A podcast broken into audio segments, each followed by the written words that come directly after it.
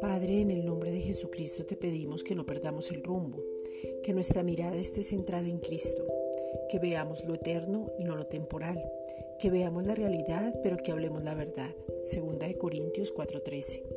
Que seamos libres de todo peso que nos asedia y podamos extendernos hacia adelante. Hebreos 12:1 que toda opresión se vaya de nuestras vidas porque somos verdaderamente libres en Cristo Jesús. Juan 8:36. Padre, en el nombre de Jesucristo, que como iglesia cada uno no perdamos el rumbo. Ahora somos el cuerpo de Cristo y permanecemos perfectos en unidad. Juan 17:23. Desde ese cuerpo nosotros nos vemos unidos, construyendo, creciendo, creyendo lo mismo. Una misma fe, un mismo Señor, un mismo bautismo, un mismo Padre. Efesios 4:6. Gracias Padre porque tú eres bueno y bueno en gran manera. Génesis 1:31. Nuestro corazón confía y podremos darte gracias porque nos lleva siempre en triunfo en Cristo Jesús.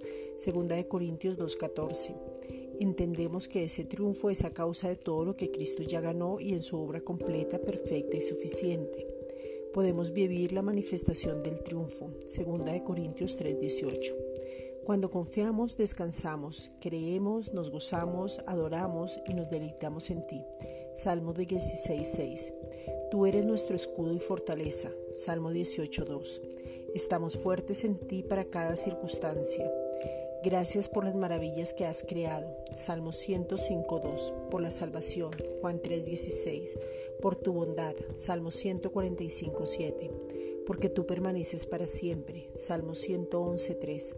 Porque nuestra descendencia está establecida delante de ti. Salmo 25.13. Porque ya nos perdonaste. Efesios 4:32.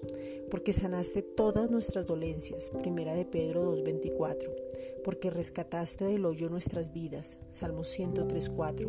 Porque nos coronaste de favores y de gracia. Salmo 103:4. Porque sacias de bien nuestra boca. Salmo 103:5 porque nos rejuveneces en Cristo, porque estamos guardados. Filipenses 4:7. Gracias, Padre.